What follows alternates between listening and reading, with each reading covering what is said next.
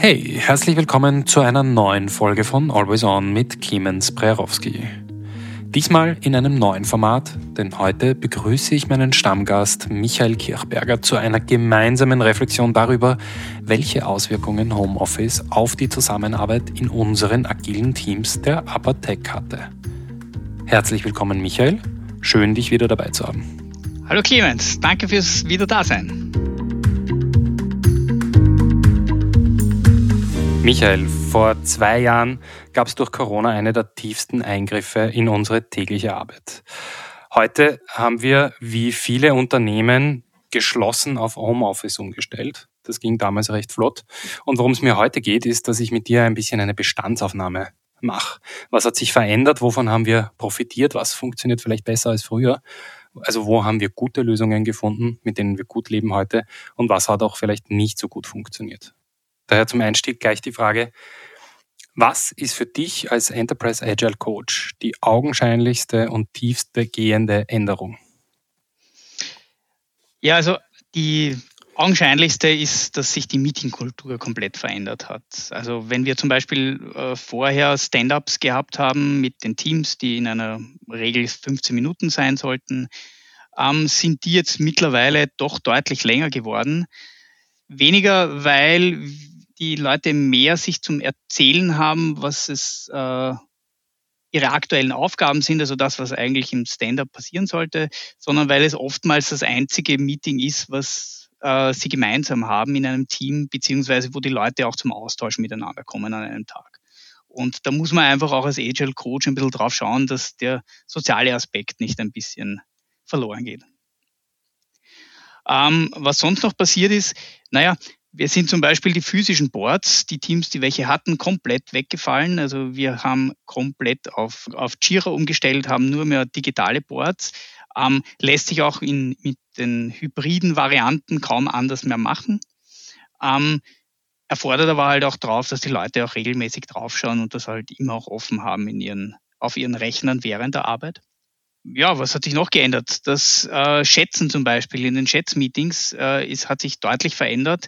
Das funktioniert zum Teil über direkt im Chat gleichzeitig etwas hineinschreiben, äh, funktioniert aber auch einfach mit den Fingern zeigen, mit 1, 2, 3 los und alle zeigen ihre, wie viele Punkte sie einer Story geben. Das ist schon ein bisschen eine Herausforderung, aber das hat eigentlich ganz gut funktioniert. Was wirklich eine große Herausforderung, aber das ist nicht nur in dem Bereich bei den Teams so, sondern generell, ist zum Beispiel die Retrospektiven oder Workshops man ist doch sehr eingeschränkt äh, in seinen virtuellen Möglichkeiten und die Workshops und Retros laufen eigentlich komplett anders ab. Das ist auch ein bisschen schwierig, weil die Aufmerksamkeitsspanne über den Tag, wenn ich dauernd in den Rechner schaue, doch deutlich sinkt. Und das zu erkennen, wie lange ich dann überhaupt so ein Team belasten kann oder einzelne Personen, ist manchmal ein bisschen schwierig. Und ich bin jemand zum Beispiel, der gerne den Leuten sagt, bitte Handys dorthin legen, Laptops auch gleich weg. Das geht natürlich bei digital nicht. Somit ist auch die Ablenkung, die nebenbei äh, so herkommt, für die einzelnen Leute, man kriegt dauernd eine Teams-Nachricht, E-Mail und so weiter, doch sehr groß. Und somit sind die Teilnehmer wirklich permanenten Ablenkungen ausgesetzt. Ja, das merkt man wirklich. Die Ablenkung ist ja quasi eingebaut in das Format. Wenn man über Teams zum Beispiel miteinander kommuniziert in der Videokonferenz, ist ja ständig nebenbei, äh, läuft etwas, kommt eine E-Mail, kommt vielleicht ein Anruf oder jemand chattet einen an. Was mir auch auffällt, ist, dass diese natürlichen Übergänge, diese kleinen Pausen, die es früher gab, die fehlen komplett. Also es geht ein Termin in den nächsten über. Die, die, die Themen tun das allerdings nicht. Äh, also ich zum Beispiel sitze in der Früh in einem Controlling-Meeting, dann bin ich bei einem Team-Stand-up kurz dabei, dann geht's zu einem Pitch beim Kunden, dann habe ich ein Gespräch mit einer Mitarbeiterin oder mit einem Mitarbeiter unter vier Augen und äh, dann geht's in ein Planungsmeeting und das ist noch nicht einmal der Vormittag, der fertig ist. Und das ist schon ein intensiver Unterschied. Wie, wie, wie siehst das du? Also ähm, du bist natürlich in einer anderen Rolle als Führungskraft auf einer Geschäftsführungsebene und da ist man ja nicht wirklich in einer Teamstruktur im Regelfall drinnen in der täglichen Arbeit. Ähm, wie bist du damit umgegangen? Was war wirklich für dich die persönlich größte Veränderung? Die größte persönliche Veränderung ist tatsächlich, dass mir ein ganz wichtiges Instrument wegfällt und das sind diese kleinen zufälligen Treffen, die man nicht arrangieren kann, sondern die einfach geschehen. Wenn du eine Mitarbeiterin, einen Mitarbeiter am Gang triffst und äh, kurz fragen kannst, na, wie geht's dir? Oder vielleicht gemeinsam einen Kaffee holst. Und das sind die Punkte, wo du diesen kleinen Blick bekommst in dein eigenes Unternehmen, der aber sehr tief sein kann. Da kannst du merken, uh, die Kollegin freut sich gerade, weil sie ihre Präsentation gerade fertig vorbereitet hat und die wird beim Kunden pitchen und sie ist ein bisschen aufgeregt, aber sie fühlt, dass sie es gut gemacht hat. Das sind die äh, guten Sachen, die man mitnehmen kann. Oder was man natürlich dort auch mitbekommt, ist, wenn Kollegen einfach nicht gut drauf sind und das Gefühl haben, dass irgendwas nicht gut läuft. Und das ist was, da läuft ja normalerweise keiner zu mir und sagt, du Clemens, da rennt's gerade nicht gut. Und äh, das kriegt man fantastisch an der Kaffeemaschine mit. Das fehlt. Das muss jetzt viel Initiativ äh, initiativer von mir ausgehen, dass ich solche Informationen bekomme und dass ich so auf die Leute zugehen kann. Und natürlich kann ich niemanden via Teams zufällig bei der Kaffeemaschine treffen. Diese Schiene gibt's nicht mehr. Was ich also mache, ist tatsächlich die Leute direkt, ich schaue, dass ich, wenn ich die Vermutung habe und wenn ich denke, ich muss anknüpfen, irgendwo dann mache ich mir ganz dediziert einen Termin aus. Das ist nie so schön, wie wenn man sich zufällig trifft.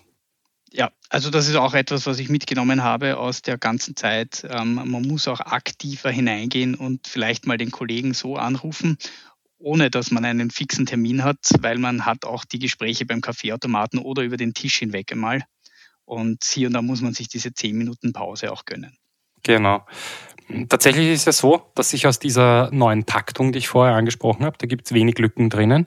Und daraus gibt es ja auch einen ganz neuen Arbeitsrhythmus, weil, äh, Michael, ich denke, so ein Tagesworkshop ist in dem, in dem neuen Timing-Format ein bisschen schwierig. Wie geht's dir damit, nachdem du viele Workshops leitest? Ja, also Workshops sind wirklich eine Sache. Ähm, es fehlt einerseits das Soziale. Sehr viel passiert auch in Information und informellen Dingen bei Workshops davor, danach und in den Pausen.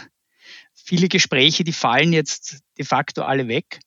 Ähm, und das Zweite ist, man kann vor allem bei mehrtägigen, aber auch eintägigen Workshops nahezu nicht verlangen, dass die Leute den ganzen Tag ähm, vor ihrem Rechner sitzen und in einen Bildschirm hineinstarren. Äh, Was auch eine Herausforderung ist, ähm, man braucht auch das Equipment dafür. Also äh, es haben Gott sei Dank mittlerweile viele Mitarbeiter äh, in Firmen und auch bei uns äh, Notebooks, aber ein Notebook alleine ist fast zu wenig, weil ich muss die anderen Leute sehen können. Ich habe möglicherweise irgendwelche Tools offen wie Miro und ähnliche Dinge und muss gleichzeitig diese Dinge im Auge behalten. Das heißt, ich brauche auch den Arbeitsplatz dafür. Und was halt generell äh, durch das Ganze äh, passiert ist, dass man viel mehr Privates durch das Digitale in das Arbeitsleben hineinnimmt. Das ist tatsächlich, das ist tatsächlich ein, ein, ein wichtiger Punkt, weil das finde ich gehört trotzdem zu den, zu den guten Dingen, die geschehen sind. Was mich freut, sind so kleine Details wenn ich sehe, also ich meine, was mal nicht schön ist, wenn man keinen dedizierten Bereich hat, zum, wo man ungestört arbeiten kann, aber ich sehe einfach viele Kolleginnen, viele Kollegen, die sitzen zum Beispiel in einem Kinderzimmer und da freue ich mich manchmal, weil ich sehe, da, da, da hast du im Hintergrund zum Beispiel an der Wand eine Blume und eine Maus und eine Rakete und ein Rennauto gemalt oder ich weiß nicht was. Das ist, finde ich, das finde ich wirklich schön, weil da kriegst du einen, so einen tiefen persönlichen Einblick, der vielleicht gar nicht so gewollt ist, aber das freut mich einfach, wenn ich sehe, was die Leute für Zeit investieren, zum Beispiel um die Kinderzimmer schön zu gestalten. Das gefällt mir gut. Also das ist, das ist sicherlich einer der Vorteile aus dem Ganzen. Ein, ein bisschen ein Nachteil aus der Geschichte ist, dass ähm, die Firma in Wirklichkeit eine bisschen eine Normierung unseres Arbeitslebens macht. Also wenn wir in die Firma gehen und dort sind, dann ist es so wie in die Schule gehen. Ähm, wir unterlegen dem System der Regel der Firma. Äh, wenn wir dort sind, sind wir dort und wenn wir verfügbar sind, sind wir verfügbar. Ähm, dadurch, dass wir eine sehr starke systemische Vermischung mit dem Privatleben haben, ähm, ist, kommen Dinge wie jemand hat drei Kinder, jemand ist alleinstehend, viel deutlicher zum Tragen, weil es natürlich äh, einen Unterschied macht, wenn man Kinder irgendwo hinführen muss zwischendurch und dann nicht erreichbar ist und der andere möglicherweise am Vormittag äh, frühstücken geht und dafür am Abend arbeitet, weil er selbst quasi sich den Tag frei einteilen kann.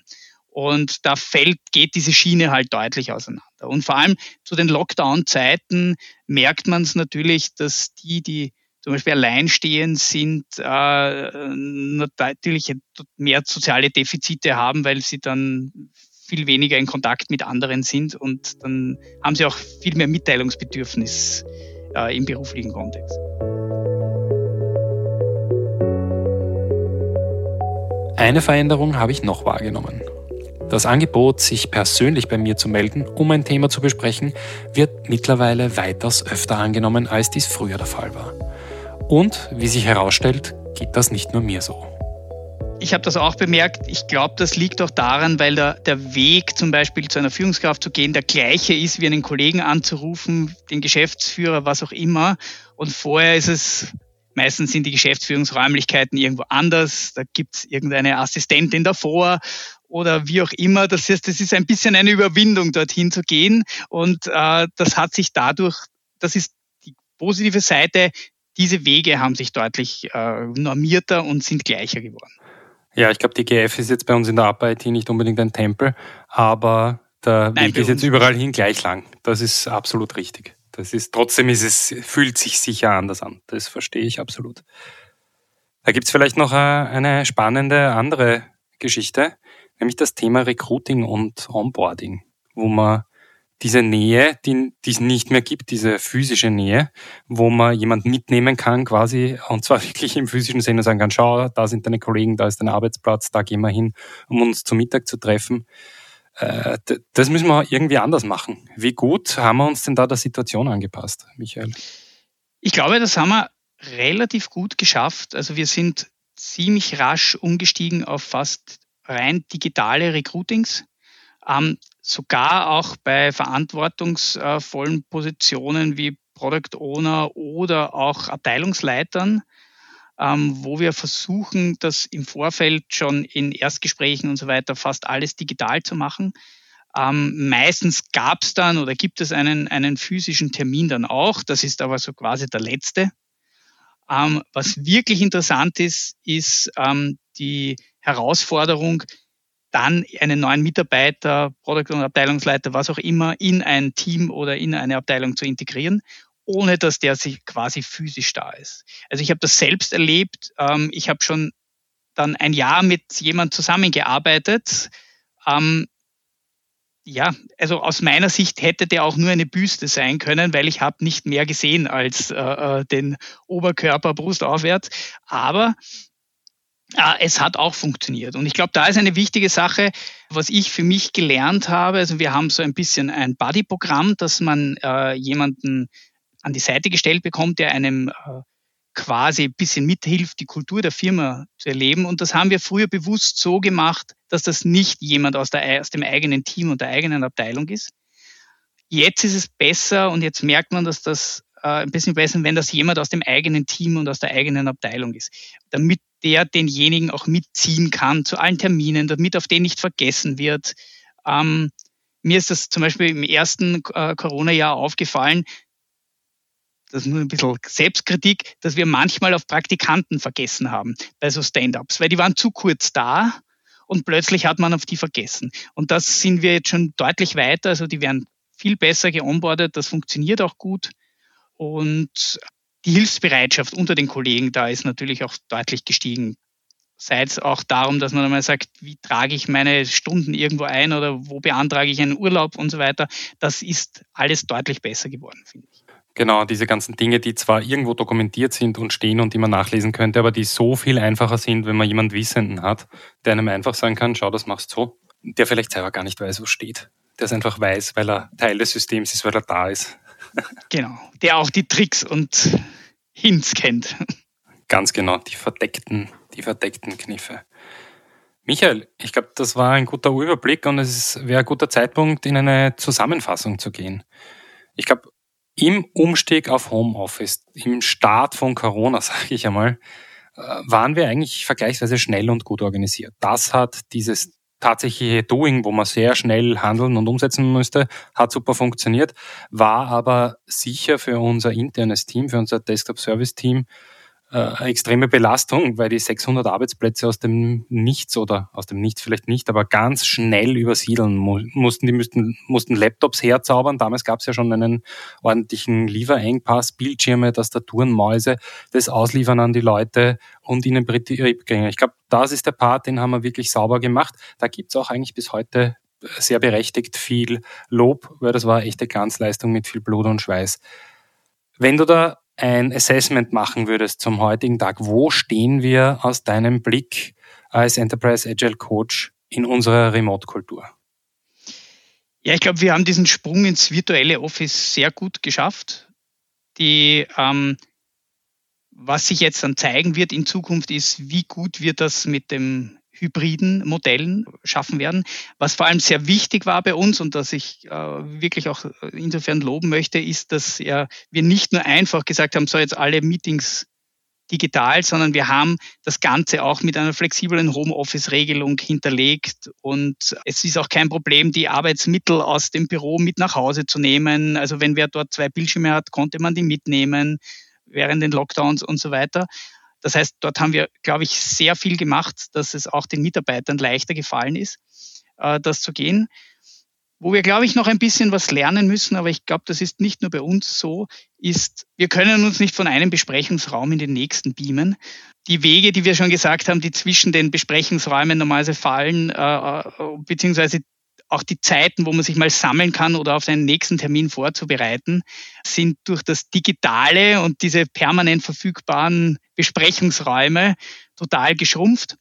Und ähm, da auch irgendwie die Geduld, die man so hat, hat in dieser Geschichte.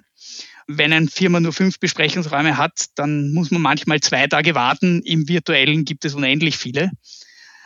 Und ich glaube, das muss man noch ein bisschen lernen, auch jeder für sich in die Selbstverantwortung zu gehen und sagen, wann muss ich mir eine Pause mit reinnehmen, auch wenn ich etwas für die Firma vorbereiten muss, um nicht von einem Termin in den nächsten zu stolpern. Da muss ich mich selbst an der Nase nehmen, da muss ich manchmal ein paar Teammembers und auch die Geschäftsführung bei der Nase nehmen, dass wir da gemeinsam das schaffen. Aber ich denke, wir haben einen Riesenschritt gemacht und äh, ich kann nur jedem empfehlen, dass er auch mal, wenn er keinen Termin hat, einmal, wenn er sieht, ein Kollege ist grün im Teams oder was auch immer, mal kurz anrufen, wie geht's dir, kurz mal quatschen. Hast du den Kinofilm gesehen oder da mal auf Netflix was gesehen? Genau die Sachen, die wir auch sonst haben in unserem äh, Berufsfeld. Michael, das war ein wunderschönes Bild. Ich habe das noch nie so gesehen, ein wunderschönes Bild. Das ist wahrscheinlich falsche Reflexion, aber die, die, das Zeitalter der unendlichen Meetingräume ist mir bis jetzt nicht so aufgegangen. Danke für diese, für diese Eingebung. Ja, ich hätte auch gern meine fünf Minuten zwischen den Meetings zurück. Dafür braucht man noch einen guten Plan. Michael, ich glaube, den werden wir sehr gut entwickeln in den nächsten Monaten und Jahren. Vielen herzlichen Dank, dass du wieder dabei warst. Ja, danke sehr, Clemens. Das also waren unsere Erfahrungen zum Thema virtuelle Agilität. Ich hoffe, der Einblick war ein spannender. Ich freue mich, wenn Sie Always On abonnieren und ich freue mich auch, wenn wir uns das nächste Mal wiederhören. Vielen Dank fürs Zuhören. Ihr Clemens Brerowski.